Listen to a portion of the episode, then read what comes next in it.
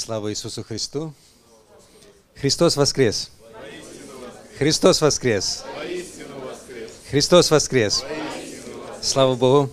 У меня не было возможности вас поприветствовать, я был в другом месте, но я сделал это. Итак, слава Богу. Э, обращаемся к Слову Божию и обращаемся, э, чтобы понять, что же Господь хочет к нам говорить. 24 глава от Луки э, начинается повествование с того, что Христос воскрес.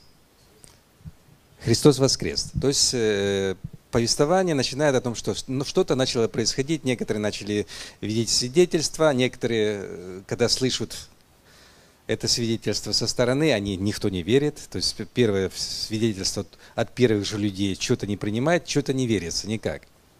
И до 13 стиха мы дочитываем, там начинается повествование о двух учениках, которые идут в Эмаус. Помните, да?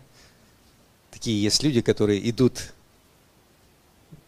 из Иерусалима в Эмаус. То есть не наоборот, не из Эмауса в Иерусалим, а из Иерусалима в Эмаус. Причем я вам скажу, что эти два человека были в полной безнадеге. Если вы читаете это повествование, что идут они и размышляют, что ж это такое, столько было обнадеживающих вещей, такой классный был мужик, и не срослось.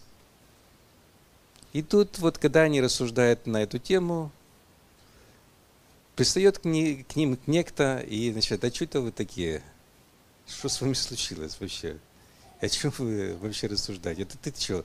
Ты идешь в Иерусалим, и ты не понимаешь, что произошло? Да ты вообще откуда вот? Ты вообще... И они начинают ему рассказывать как человеку, который вообще ничего не знает. Ситуация интересная, да? Общение с Богом. Наше общение, когда мы начинаем ему объяснять нашу позицию, в каком мы состоянии. Вот интересно. Иногда стоит, да, рассказать, как есть, как оно. Господи, такой есть, вот такая есть, вот, ну вот в таком состоянии. И слушал, слушал Господь и начал им рассказывать, не так ли надлежало бы пострадать Христу и войти в славу. И э, вы знаете, происходит, э, что-то с ними происходит, когда они слышат Его слова. А вот, потом они приглашают Его кушать, Он благословляет пищу и становится для них невидимым. И они понимают, что они встретились с Христом. Помните такой момент, да? Я надеюсь, вы прочитаете. Я хотел вам читать, но вот скорочтением не хотел перебивать ваше. Это все, я хотел довести к тому, что мы часто попадаем в состояние безнадеги как раз в самые знаменательные события, которые вроде судьбоносны для нас, для нас, вот вроде как бы это, и у нас полнейшая безнадега. Вроде как бы все хорошо действует, вроде даже где-то что-то свидетельствует, а у нас полное неверие в то, что Господь нам сказал и что с нами будет. Вы представляете, да, Господь провозгласил какие-то вещи в нашу жизнь, а они не происходят. Мы не видим, что они происходят. И мы, наступает такой момент, что мы перестаем верить в то, что они произойдут в нашей жизни. Но Господь провозгласил. Я э, не раз, не два, не три, но я сколько даст Бог жизни моей, вот я буду э, обращать народ Божий к тому, что э, к тем словам, которые Господь Иисус сказал не хлебом одним жить будет человек, но всяким словом, исходящим из уст Божьих. Все можно потерять. Но если мы потеряем откровение от Бога, если мы потеряем вот это вот слово, которое приходит от Бога в нашу жизнь и может все изменить, это беда. Самое главное, самое главное в нашей жизни не зарплата, не семья, это все второстепенно. Э, не благополучие наше, а именно вот эта штука, о которой сказал Господь. Это самая важная вещь. Это важнее еды, важнее одежды, важнее машины, важнее всего, что мы можем представить в своей жизни. Оно может быть и важно, и нужно. Но это самое первое, это впереди. На основании всего этого, того, что на основании слова, которое нам дает Бог в нашу жизнь, мы можем строить все остальное. От Него зависит это все. Не случайно Господь говорит, ищите прежде всего Царство Божие и правда Его. Я бы сказал бы, ищите прежде всего Слово, которое будет обращено к нам, к нашему сердцу, к нашему духу. Потому что это очень важно. Получить то а, слово, которое может изменить во мгновение всю нашу жизнь. Итак, когда эти ученики одумались, там прозвучало такое, такое слово, что не горело ли в нас сердце, когда Он говорил к нам слова? Понимаете, когда Слово Божие приходит в нашу жизнь, оно начинает действовать. Оно не просто проговорил и все. Оно начинает внутри нас беспокоить. Оно начинает менять что-то там. Оно начинает гореть. Оно начинает спрашивать. Оно начинает заставлять нас двигаться. Она заставляет нас меняться. Следующий этап зависит от нас. Погорело, погорело, и остались, какие были. Да? Возвратились на круги своя. Но эти ученики поступили по-другому. Они возвратились в Иерусалим. Они возвратились в Иерусалим. И тоже начали свидетельствовать, как и другие. Точно, Он есть, Он воскрес. Вот. И они пришли, и там тоже все остальные хором тоже свидетельствуют, он воскрес. То есть э, есть надежда, безнадега ушла. Я вам скажу, что мы часто попадаем по нашей глупости иногда. А, это один, один только. По нашей глупости, когда мы делаем неправильное решение своей жизни в такое положение, состояние безнадеги. Но это не всегда наши глупости, но это один из этапов, как мы попадаем иногда э, в такое положение глупое. Э, я один момент хочу прочитать как продолжение своеобразное. Первое царство, 30 глава, с первого стиха. Ну, это прочитаю. Потерпите немножко. Здесь очень интересное повествование. Это повествование о действиях царя Давида, когда он попал в очень непроглядную ситуацию. А вот. Ну, я вам скажу, что каждого из нас в определенной степени мы можем узнать, когда мы попадаем в такое состояние. И некоторые комментарии после этого я хочу э, говорить к нам. В третий день после того, как Давид и люди его пошли в Секелак, а амаликитяне напали с юга на Секелак и взяли Секелак и сожгли его огнем. А женщины всех бывших в нем от малого до большого не умертвили, но увели в плен и ушли своим э, путем. И пришел Давид и люди его города, и вот он сожжен огнем, а жены их и сыновья их и дочери их взяты в плен. Но теперь немножко сделаю комментарий к тому, что произошло раньше. Э, ну, будем говорить так. Давид э, был оппозиционером в Израиле. Помните, да? То есть был оппозицией по отношению к царю Саулу. Ну, деваться некуда, он переметнулся к филистимлянам. Вот, и сделал вид, что он с ними. И тут, получается, филистимляне э, приняли решение идти войной на тот, на Израиль, на, на ту страну, откуда он сам. Филистимляне знали, что он оттуда, что он оппозиционер, они поэтому его приняли как оппозиционера. Вот. Но там, видно, спецслужбы у филистимлян работали хорошо, и получилось так, что они начали филистимскому царю, слушай, дорогой, давай мы его отправим обратно, потому что лучше, лучше эта самая подачка будет э, царю, от которого он убежал, это наши головы. Еще он снесет всем нашим, нас, нам головы, а в итоге что с этого может получиться? И они приняли решение его в предыдущей главе отправить в этот Секелах. И пока они были, а Секелах это был тот город, который дали филистимляне для того, чтобы Давид и его э, друзья, э, оппозиционеры, э, ну, могли э, находиться там, жить там и э, свои семьи беречь там. И получилось так, что в это время, когда он сделал вид, что он типа с ними, вот, и он готов был идти с ними, типа воевать против Израиля, в это время, когда он принял такое решение, пока они стояли уже станом, уже даже вместе с филистимлянами, вот, но их отправили обратно, получилось так, что на их город напали, этот, на этот город Секелах, да. Тут некоторые делают, вид, э, ну, делают вывод о том, что типа вот это решение Давида и послужило, что Бог попустил так, что вот они э, это самое. Но я думаю, что Давид-то действительно готов был принести на блюде перед Саулом все, все их головы. Такой, я думаю, что он никогда не воевал бы против Израиля. Такого никогда не произошло. Но, тем не менее, это произошло и именно в этот момент, когда вроде как бы вот он был против Израиля, да? То есть можно было мотивировать так, что за это же Бог попустил, вот и произошло. Но беда, пришли, а все, все вынесено, все сожжено, и, и детей, и жен, и все было угнано в плен. Понятно, да, ситуация? Надеялись, что все будет так, как мы предполагаем, а получилось все, все не так, абсолютно все не так.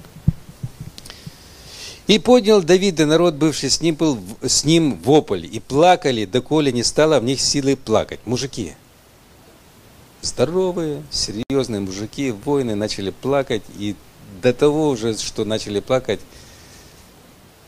понимаете, да, иногда так случается с нами. Попадаем в такую ситуацию, и ни молитвы, ничего, ни прошения, только плач, и вопль, и никак, и никакого выхода и не видим, какой выход может быть из этого всего. Да? Взяты были в плен и обе жены Давида, Ахенаама, израильтянка, и Авигея, бывшая жена Навала, кармелитянина, кармелитянка. А Давид сильно был смущен, так как народ хотел побить его камнями, ибо скорбел душой весь народ, каждый о сыновьях своих и дочерях своих. Представляете, да, как выглядит лидеру, когда уже те, кто с ним, уже не верят ему и никак не верят и не понимают его. Но Давид укрепился надеждой на Господа Бога своего и сказал Давид Авиафару, священнику, сыну Ахимелек, принеси мне эфот. И принес Авиафар Ефот к Давиду. И вопросил Давид Господа, говоря, последовать мне, э, ли мне, э, преследовать ли мне это полчище и догоню ли их? И сказано ему, последуй и догонишь и отнимешь. Что такое эфот? Вы в курсе? Мне интересно, каким образом Давид за собой его носил, это было непонятно, каким образом. Это была священническая одежда, на котором находился Уриму Тумим. Это то, будем говорить так, сверхъестественный прибор, через который можно было бы напрямую получить от Бога. Причем этот, это физический прибор был. Я не знаю из чего. Это гадаю до сегодняшнего, каким образом, что это было. Но этот э, Урим и Тувим, он находился на этом эфоде. Представьте себе, да, что Израиль сам по себе, Скиния сама по себе, но эфоду Давида. И он таскал его за собой. Насколько он понимал ценность этих вещей. Э, народ израильский забыл обо всем об этом, насколько это важно, насколько это ценно. Но при Давиде было это. Он мог получить в любой момент откровение от Бога. И вот в этой серьезной ситуации, когда вообще полностью безнадега, он обращается напрямую к Богу. То есть выплакались все, наплакались, уже чуть не побили его камнями, уже высказали друг другу, э, что о ком, что думает. И наконец-то пришли к тому, что да, а обратиться к Богу. Единственное решение это обратиться, как сделать, что делать, обратиться к Богу. И вопросил Давид Господа, говоря, преследует ли мне это полуще и догоню ли их? И сказано ему, преследуй, догонишь и отнимешь. Опа! Всего преследуй, догонишь и отнимешь. Указание к действию. Представьте себе, получив такое откровение и оставаться и ничего не делать.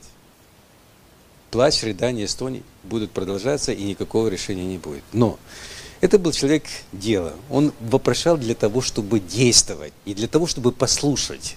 Чего там интересно, что там еще может очередной раз Господь что-то мне скажет.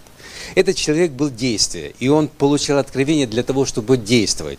Хорошо бы мы так научились, хорошо, в нашей ситуации, когда мы получаем это от Бога, чтобы мы действовали в соответствии с тем, что Бог вручил нам, сказал нам. Иди, что он и сделал. И пошел Давид сам, и 600 мужей, бывших с ним, и пришли к потоку Вассор, и устали, устали и остановились там. И преследовал Давид сам, и 400 человек, и 400 человек. 200 же человек остановились, потому что э, были не в силах перейти поток Вассорский.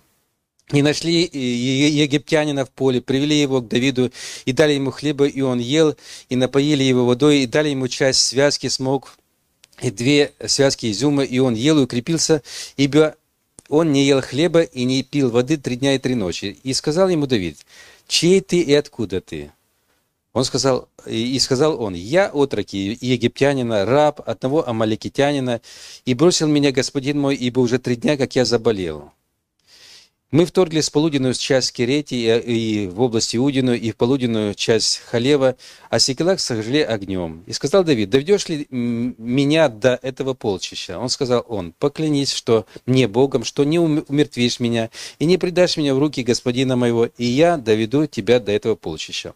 Давид поклялся ему, и он повел его, и вот амелькитяне, рассыпавшись по всей этой стране, едят, пьют, празднуют по причине великой добычи, которую они взяли в земле филистимской и, и из земли иудейской. Тут, казалось бы, такой необычный момент, что вроде как бы случайно нашли человека, который мог довести до самого... Случайно он заболел, да? Казалось бы, случайное стечение обстоятельств. Я говорю, я скажу, что все, что в нашей жизни, на этом пути, когда мы идем по пути Господнему, оно не случайно. Он не случайно заболел, этот раб. Он не случайно дожидался этого Давида, и он не случайно его довел. То есть есть такие моменты, когда мы идем и исполняем волю Божию, когда мы идем в откровение, когда мы идем в воле Божией, то Господь посылает нам на помощь, как это сказать, путеводные такие моменты, которые нам указывают дорогу, по которой нам действительно идти для того, чтобы исполнить волю. Понятно, о чем я говорю? И это не случайно. Нам кажется, случайно пристал человек, случайно было слово, случайно было поправка, случайно кто-то э, познакомились. Это все не случайно с нами, потому что Господь видит нас, что мы стремимся исполнить волю Его. Несмотря на нашу безнадегу, вроде казалось бы, несмотря на наши глупости, которые приняли, несмотря на какие-то серьезные ситуации, которые мы неправильно сделали в нашей жизни, но Он все равно, Он ожидает о том, что мы пойдем и сделаем это. И мы исполним волю Его. И напал на них и поражал их Давид до сумерек, до вечера другого дня, и никто из них не спасся, кроме 400 юношей, которые сели на верблюду и убежали. То есть я вам скажу, что, ну, по сути, их было 400, а только 400 спаслись. А сколько же там людей положили они, это Бог знает только. Но Господь говорил, что один из вас погонит и 10, и сотню, и тысячу. То есть речь идет о том, что самое главное быть с Богом. Самое, идти, самое главное идти в том понимании, в том откровении, которое Бог определил для нашей жизни. И я добавлю еще, для нашего служения в церкви. Дорогие мои братья и сестры, это очень важно. И не пропало у них ничего, ни малого, ни большого, ни сыновей, ни дочерей, ни из добычи, ни из всего, что амаликитяне взяли у них, все возвратил Давид. И взял Давид весь мелкий и крупный скот, и гнали его пред скотом своим и говорили, это добыча Давида. То есть они все забрали, даже все, что забрали у них э, в, э, в Иудее, в Израиле. Кроме того, что а, было правильное действие, кроме того, что правильно сориентировались, то кроме того, что остались в вере, вот, Господь восполнил, кроме того, что всю потерю, которая у них была, и воздал еще более того – когда люди находятся, несмотря на то, что вокруг безнадега, находятся в вере, находятся в надежде и не теряют э, упование на Бога. Хороший пример для нас, да? Я вам расскажу один момент, вот уже как свидетельство. Это, э, как так сказать, э, свидетельство не мое, а моих друзей, которые в мою бытность были со мной когда-то в том месте, где я жил когда-то. Иногда Господь, знаете, в э, христианских семьях рождаются дети такие, наделенные очень серьезной физической силой. И эта сила воюет в них, как я не знаю что, и они иногда из-за того, что они похожи становятся на Самсонов, они э, частью из-за этого начинают спорить с Богом и спорить с своими верующими родителями. И вот пришел момент, один такой вот брат вырос, э, здоровый, крепкий, и так, и так. Вот. И считал, что он может решить э, свою судьбу сам, но родители молятся, он знает, э, он ходил маленьким в церковь. Пришел момент в армию, было принимать или так, или так решение, и он все-таки решил пойти по пути мирского. Ну, ввиду того, что началась афганская кампания, вот, его прям туда. Меня в Северный Казахстан, а его э, туда. И получилось так, что, э, вы знаете, как хоти, хотим или не хотим, когда мы попадаем в такую среду неверующих людей, а потом причем такие жесткие ситуации, а вот все равно узнают, что мы верующие. Как, как бы мы ни хотели, даже если кто-то там не говорил, не провозглашал, как, как вот он прятался, прятался, прятался, прятался, но все равно они увидели, что он молится, один, они увидели, что это. И такая проблема, когда все-таки узнают, и особенно в жестких условиях, э, верующих людей сразу ставят в самое, в самое, в самое проблемное место. А, там была такая ситуация, когда вот колонны шли э, в горах, то для того, чтобы обезвредить вот эту колонну, то афганцы били первую машину, последнюю, а все остальные потом добивали. То есть нужно было просто заклинить э, всю эту колонну. Влево-вправо там нельзя свернуть, потому что гора, горная дорога. И вот эта ситуация. И вот таких, как он, людей ставили или в первую, или в последнюю машину для того, чтобы как э, мясо их... И ему приходилось, он понял, что ему приходилось молиться. Приходилось молиться, и э, вот вечерами, когда взвод находился, уже ложились спать перед сном, вот тут он это самое выходил, находил вечером время для молитвы, потому что больше некуда. Или, или Бог, или смерть, или Бог, или смерть, одно из двух. И он понимал, что Господь его привел к такому состоянию, что он видел, насколько это явно э, э, в его жизни происходит, насколько это явно меняет его жизнь. И он выходил э, вечерами для молитвы на